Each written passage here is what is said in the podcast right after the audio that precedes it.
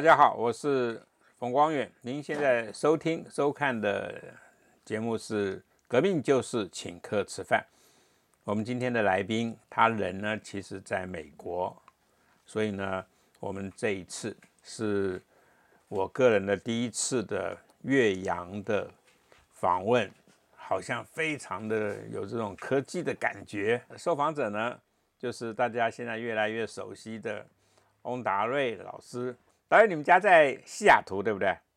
在西雅图北边，大概一百多公里的地方。嗯，所以其实大家从荧幕上面可以看得到，这个在灯的后面，导演刚刚跟我说是太平洋，是不是？对。OK。我要是在那边丢个瓶子啊，里面装个纸条，你可以去花。OK，好，对我去花莲就是慢慢等，哎，总有一天等到等到那个。我们现在用这个科技的方式，在这边从事革命的工作啊，就是 我们的革命，就是就是在这边批评台湾的政治。我今天之所以突然想到要来请达瑞来聊一些事情，是因为最近啊，呃，我看到达瑞的这个脸书上面出现了好好几个题目，那每一个题目呢，其实我都。很有兴趣去跟他聊啊，可是我因为自己事情也忙，所以这个就一直没有啊，就真正的在脸书上面发表意见。后来我就想说，那就一次啊，就跟你把这个事情聊掉。什么事情呢？例如说，达瑞，你最近呃又做了一件事情，是在提醒台湾的媒体，呃，有一个很好的题目啊。那可不可以跟大家讲一下？前一阵子柯志恩啊告了我嘛？对啊，我说他这个期刊论文抄袭啊，他认为我诽谤他啊，意图啊使他啊不当选啊，所以他就透过国民党到地检署去提告。嗯，那大概一个多礼拜以前嘛，地检署就做出不起诉的这个处分啊，表示这个国民党跟柯志恩是乱告。那照理说是这样子的啊，你抄袭嘛，哈，被抓到啊，你安安静静就好，即使不认错也没关系，啊，他竟然提告，啊，那提告没关系啊，告输了嘛，就安安静静啊也就可以了。但是呢，他告输了呢，他又不安安静静啊，继续在脸在在媒体上啊放话。那联合报呢就配合啊国民党跟柯志恩啊说这个检方啊对我偏袒了。哦，很好笑哈！我们堂堂这个百年政党国民党哈，告我这个哈一个啊名不见经传的小虾米，然后呢，我们台湾的检察官哈竟然会偏袒我啊，这个是一个很大的笑话。但是呢，就是联合报就做了啊很大的一篇啊新闻，而且是从他的主笔试出来的啊，不是一般记者写啊，是主笔试。他在登在社论上面吗？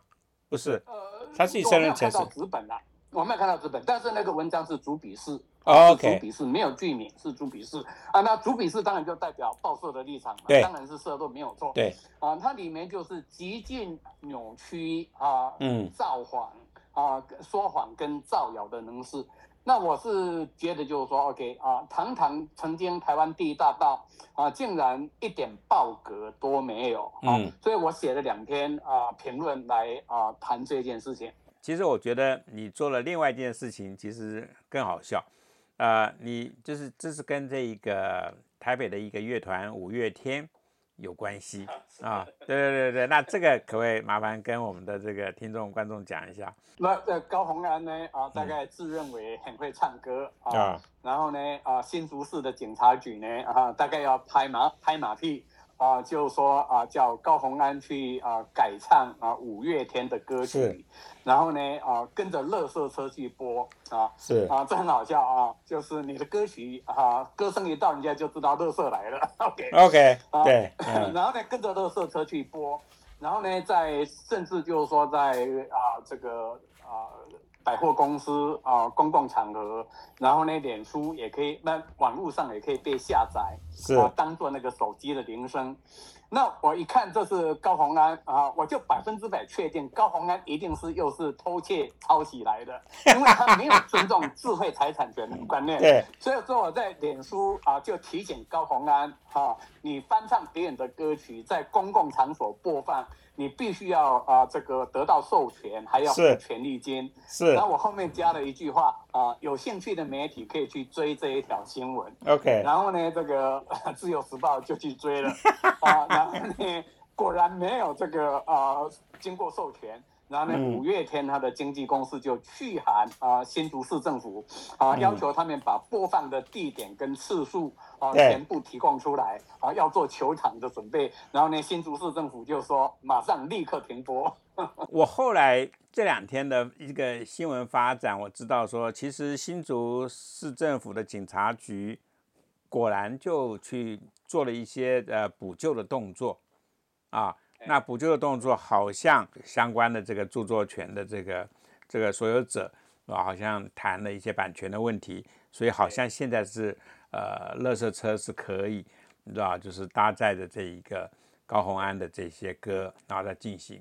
即使取得授权的啊，他们也不再播放啊啊！我用一个很简单的形容了啊，这个叫做高洪安先上车后补票，OK。票堵了之后，他说我要下车了。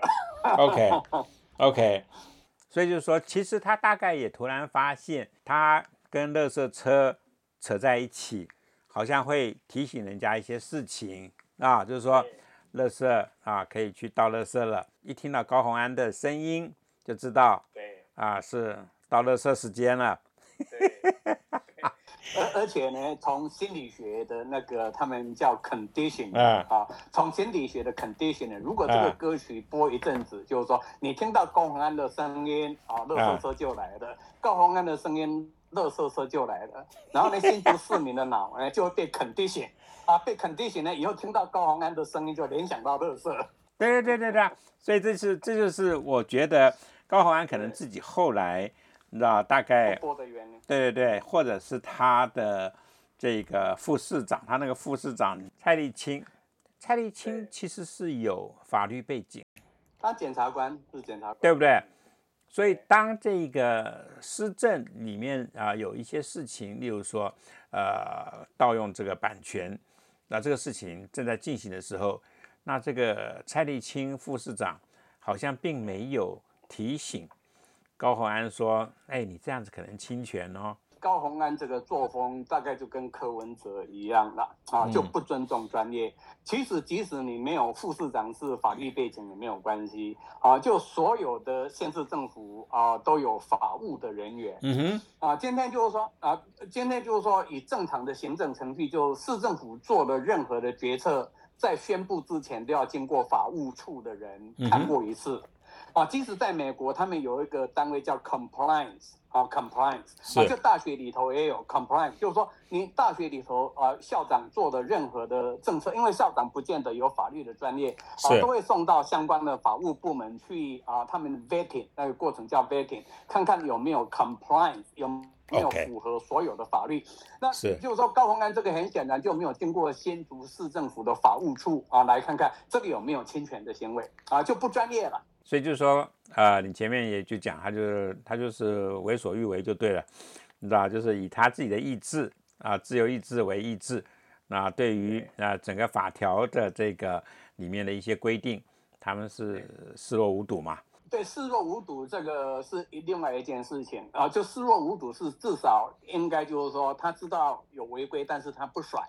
但是呢，我觉得高洪安他根本是无知啦。OK，他是无知，他不知道这个是违反这个著作权，他是无知。但我们来想想看，就是说翻唱人家的歌曲，在公共场合播放，播放会侵犯人家的智慧财产权，这在台湾应该是一般大学生就有的知识吧？所以就是说，也许高洪安就是说，他这个脑袋都是在想，就是说他们这个红海的一些。啊，里面高科技的事情啊，所以他就没有这个空间。那那是以前的，那是以前。现在他大概想的事情就是怎么样在新竹市的各个地方去挖乐色，收集乐色啊，然后一些地方，然后挖挖看看里面有没有埋乐色？他大概认为就是新竹很多地方啊被林志坚埋了很多乐色，他就是他的作为啊，就永远是跟垃圾扯在一起。一个民选的市长本身拥有美美国的这个博士的学位啊，又做过立法委员啊，就说。然后呢，啊，本身应该是带头做一个很良好的示范，因为所有的创作者，你也是一个创作者，我自己在写东西，在学术界里面，对，我们最痛恨的就是创作出来的东西被剽窃、被抄袭，对，连招呼都不打一声。但是呢，高鸿安今天就是说，啊，身为新竹市的市长，他做的就是我们作为创作者最痛恨的一件事情。那他在抄袭这个资策会的这个专案报告，那态度完全一样。对，资策会的那个报告，那你现在呃你自己看它的发展，好像快要开庭了吧？是不是？资策会告他的部分在台湾啊，快开庭了啊。那这个我我常常在讲啦，就抄袭啊，或者是智慧财产权的侵犯啊，抄袭的部分，其实法律的过程很单纯啦，因为。东西摊开来，然后一翻两瞪眼啊，这个大概也没有什么太复杂的东西啊，可以去让让高鸿安去去做狡辩。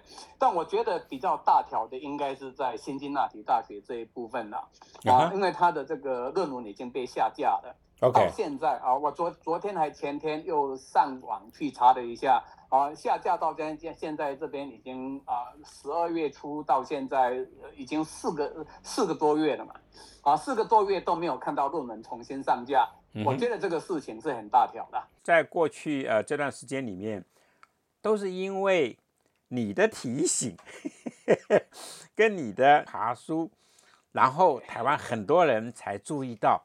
啊，达瑞，你其实，在台湾这一波的整个的所谓，包括像柯子恩，对不对？整个的抄袭论文抄袭的这一波的这个新闻里面。你你其实是一个主导者，啊，你让很多人啊突然发现说，哦，他们来告这一个林志坚，知道？那我看看其他人是怎么个状况呢？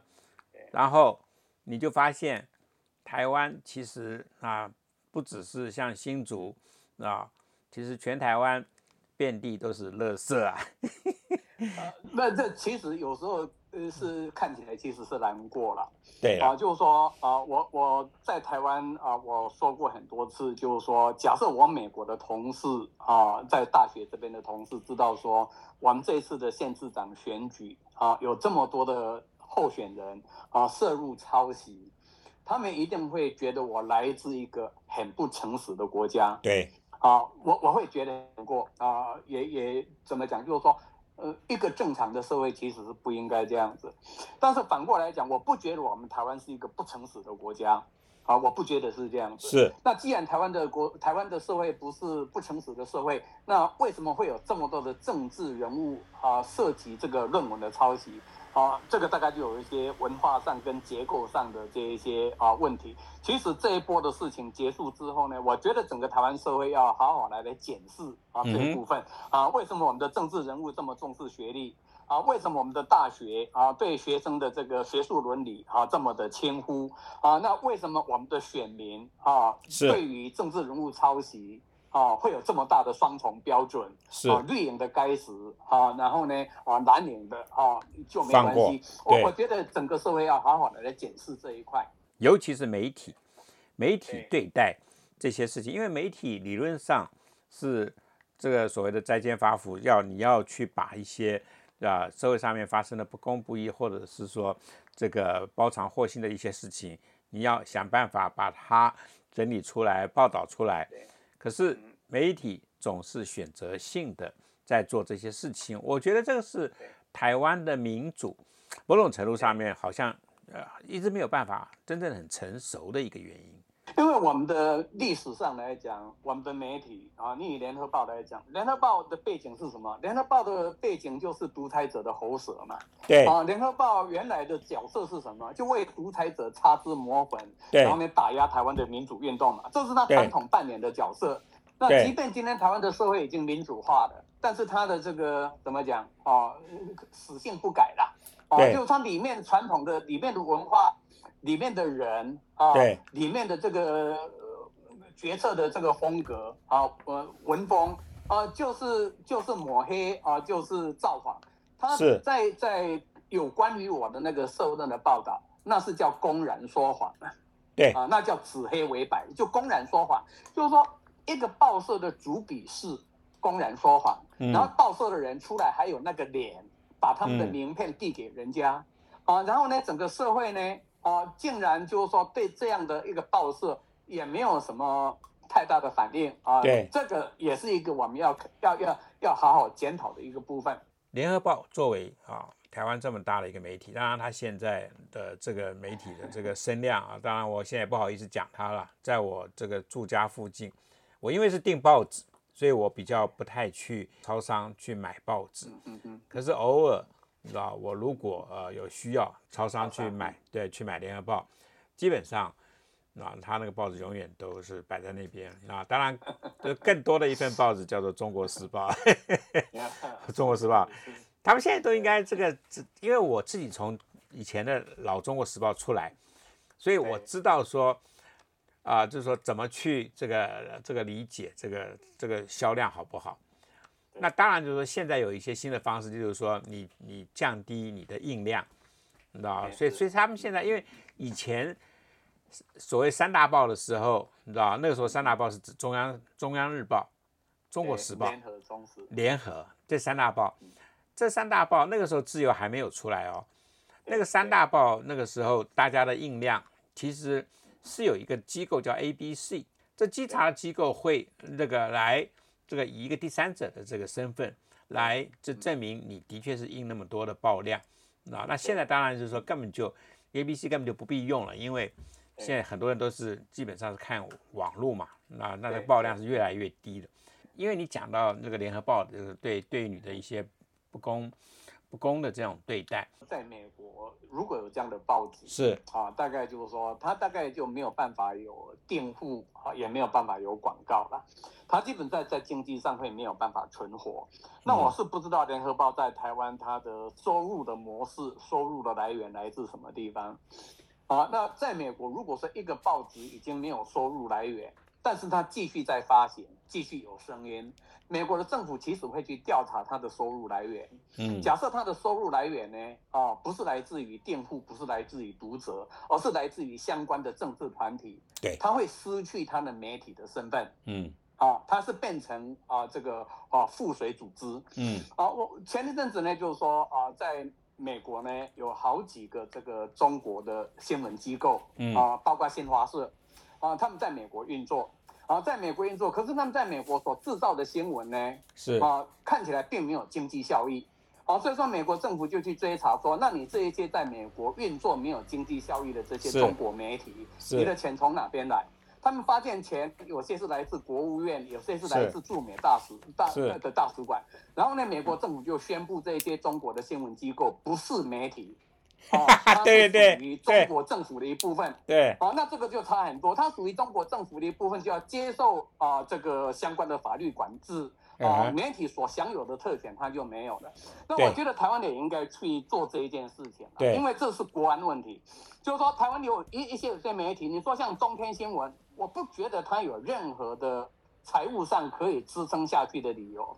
是但是呢，让它节目继续做，新闻继续做。那假设他的钱财是来自于某些个人或者某些政治组织组织，你可以继续做没有关系，是，但是你不能再叫做媒体，你就叫做是这个政治组织的这个宣传机构啊，就是国民党的文工会啊，就是啊，whatever 啊，这然后呢，把它作为媒体所享有的特权，应该把它剥夺掉，这样子才对。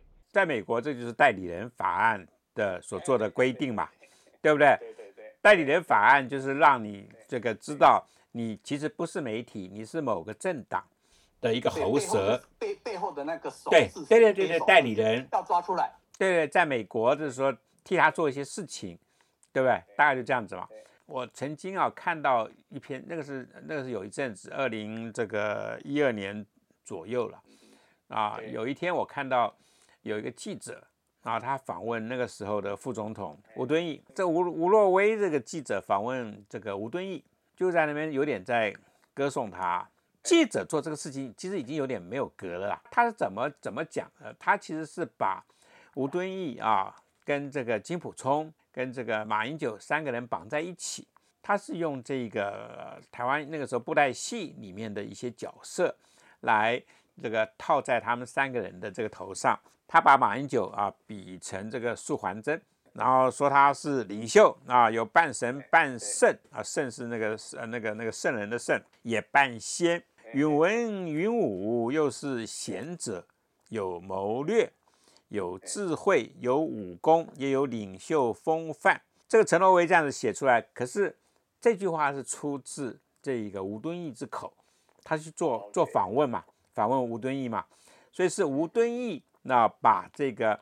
他的这个顶头上司啊，马英九啊，比成这个素还真，然后呢，这个陈若威呢就这样子写出来，然后呢，他又把金溥聪，那就是这个吴敦义呢，又把金溥聪、金溥聪比成一页书，所有的武功呢，他最强啊，这其实是吴敦义在讲啊，他是出生入死之后呢，又靠着智取突破，每当这个敌方力量甚强，苏桓真在困局的时候呢，耶稣。就会从天而降啊！这个利剑群魔，这个让正道，正道啊，还是讲正道哦啊，又开始。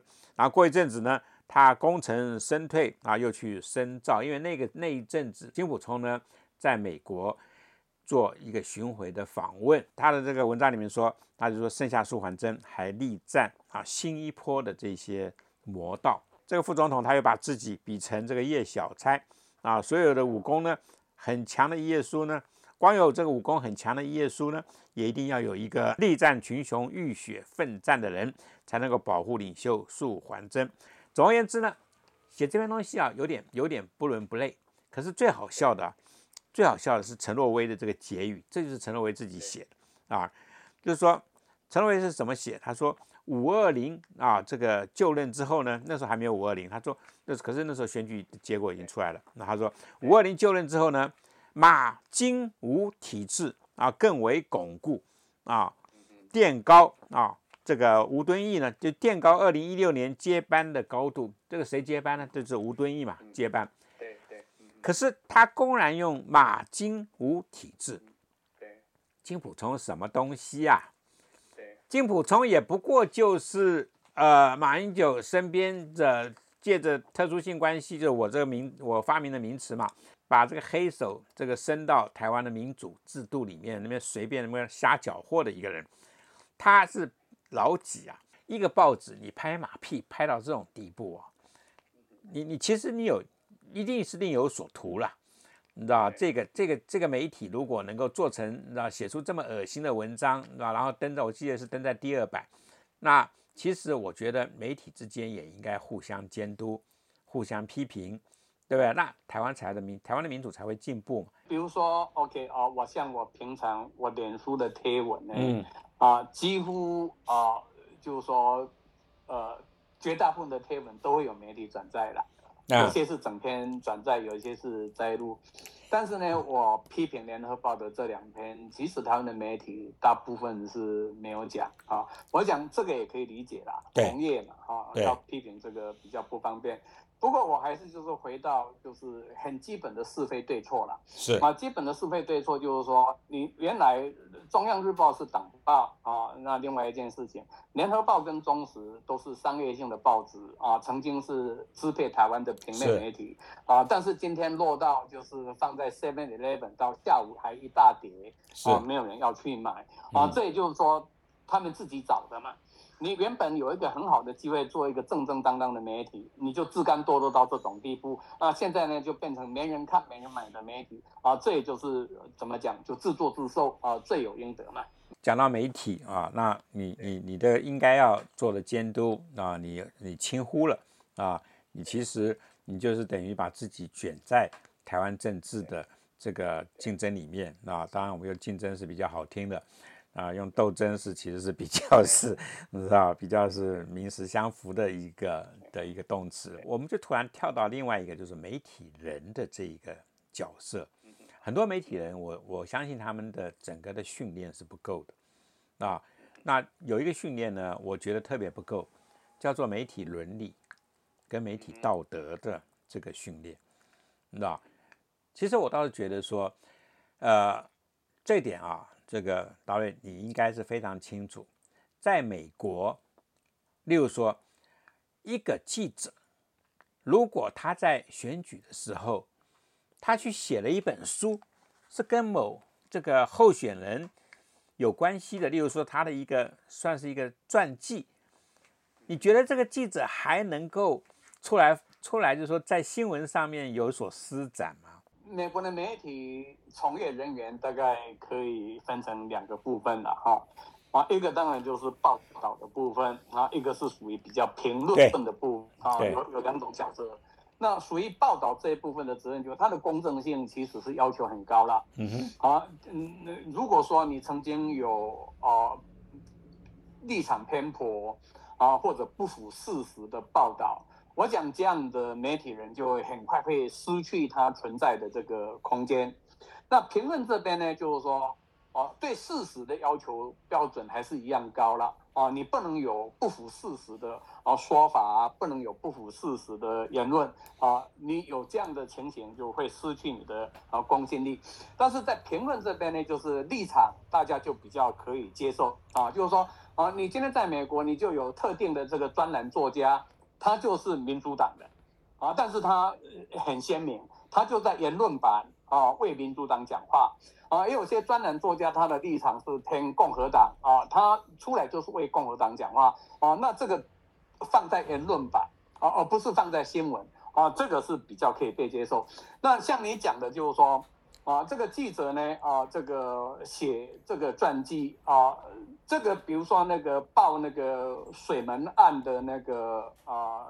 华盛顿邮报的那个记者，嗯，啊，他事实上他也写了好多本的这个传记啊，政治人物的传记，对，那他的传记呢是来自于采访，啊，这种传记也可以被接受。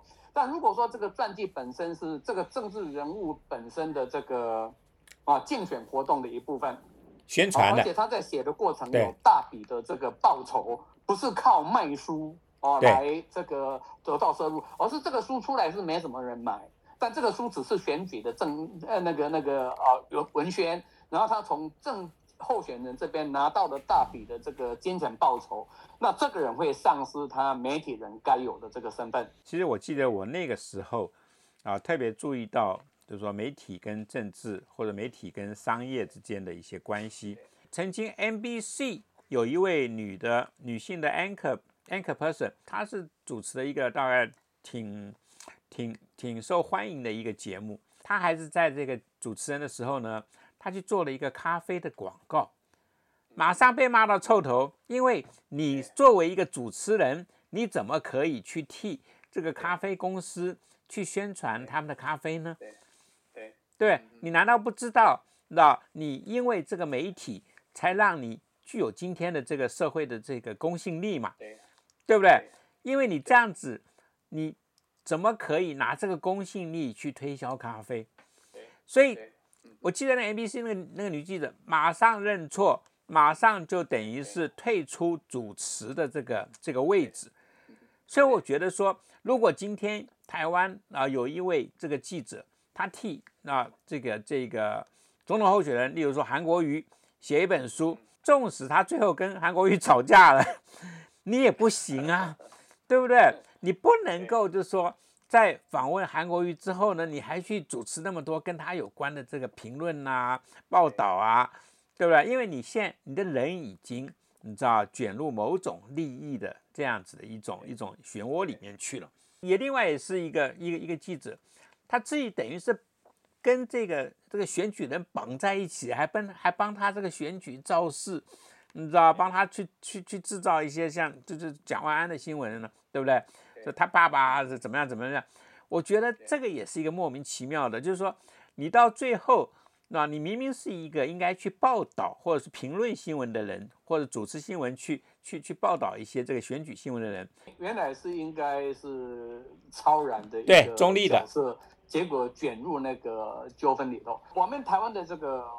媒体中立的这个传统本来就没有，没有对。啊，即便即便现在就是说，台湾媒体虽然是已经自由化，但自由化呢，它是变成说，呃，各个媒体有立场，有偏蓝的媒体，有偏绿的媒体，而不是说同一个报社里头呢会有不同的立场。那当然，你以美国来讲，就是说，New York Times 是非常的 liberal 啊，这这华尔街日报是非常的 conservative，他们还是有他们的政治立场在。对。但这个政治立场，第一个它不一样的就是说，它的政治立场是表现在言论啊，在评论。他的新闻本身是没有立场的。那我们今天在台湾比较糟糕，就是说评论其实这些你讲不出什么重大的评论出来了，讲都不客气的话，嗯啊，但反而是在新闻这边啊就非常的偏颇，啊，那偏颇也就罢了，你就选择性的去报道有利的偏颇也就罢了啊，就是说，但很多的时候他就是根本是造假，甚至是公然说谎。OK，对，这个才是最严重的事情，尤其是选举时候的很多新闻。到最后，你就知道说，某些人他的这个报道，那他其实是某一位候选人的打手，对，所以他的新闻其实你可以省略掉了，那他主持的节目啊，其实可以省略掉了。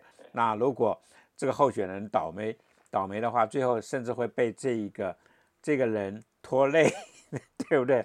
这这个也很很难的，就是说这个。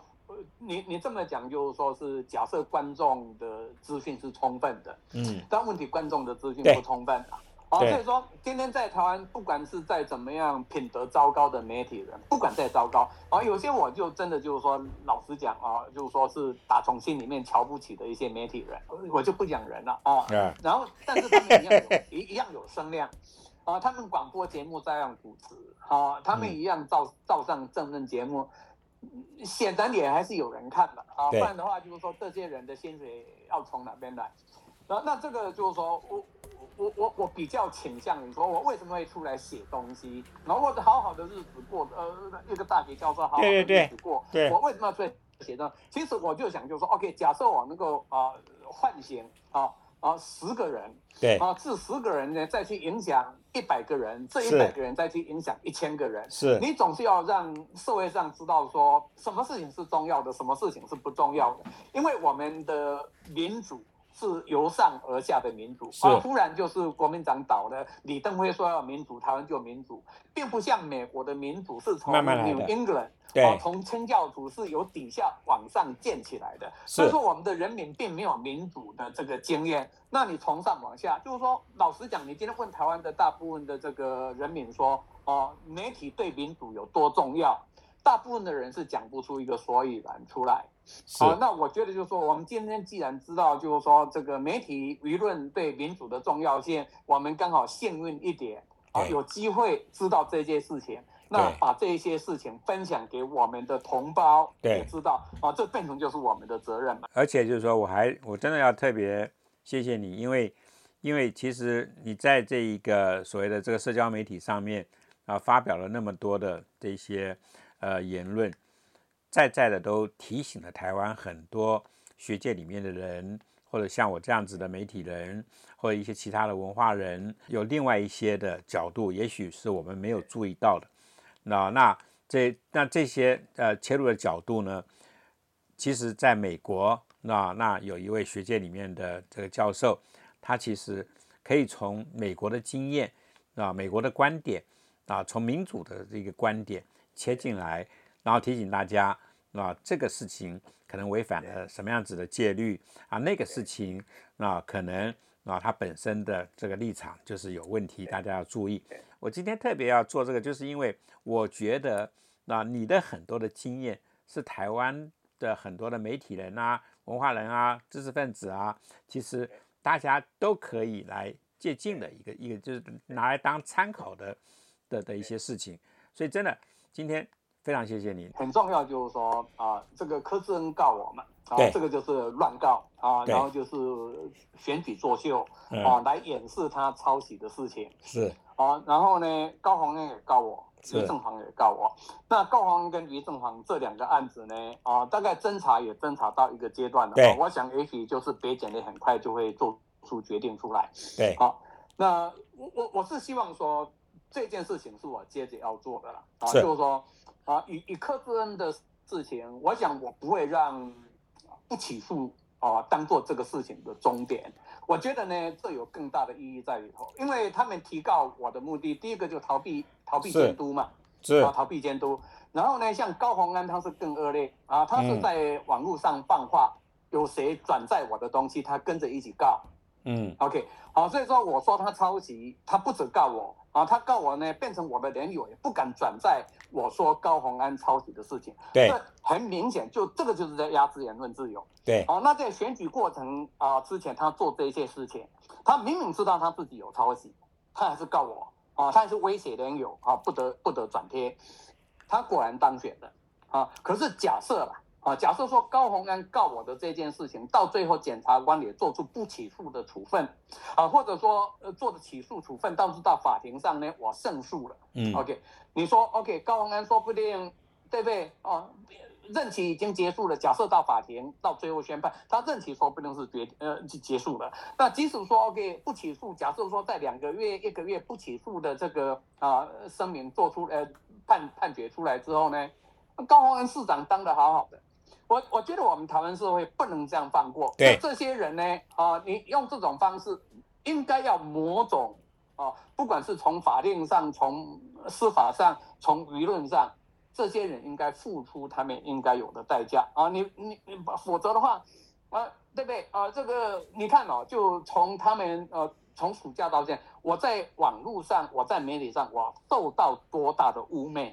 对啊，五个人连续告我哦，然后呢，你看一个人被告五条诽谤，我整个我的名誉受到这些多多大的损害？是啊，我再跟你讲一件，就是说这个这个对我的伤害有多大啊？最近呢，啊，台湾有一个学校要请我回去啊，就类似客座这样的，是啊，本来都谈好的啊，都谈好的啊，忽然呢啊。那个系的系主任跟院长跳出来反对，啊，反对我回去客座。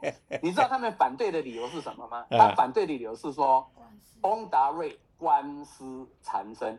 OK，啊，好，所以说他们这样告人，他们认为是要保护自己的名誉。可是他们在告人这个动作呢，他们对别人的名誉啊毫不在乎。对，毫不在乎。我我觉得这些人不能就这样放过他们了。你刚刚讲的这些话，其实呃，我也要跟这个观众听众讲。那同时，我也作为一个啊跟你有类似经验的人，你要知道，我在过去这些年有二十几个官司，什么金普聪啊，什么盛智仁啊，一堆人在那边告我。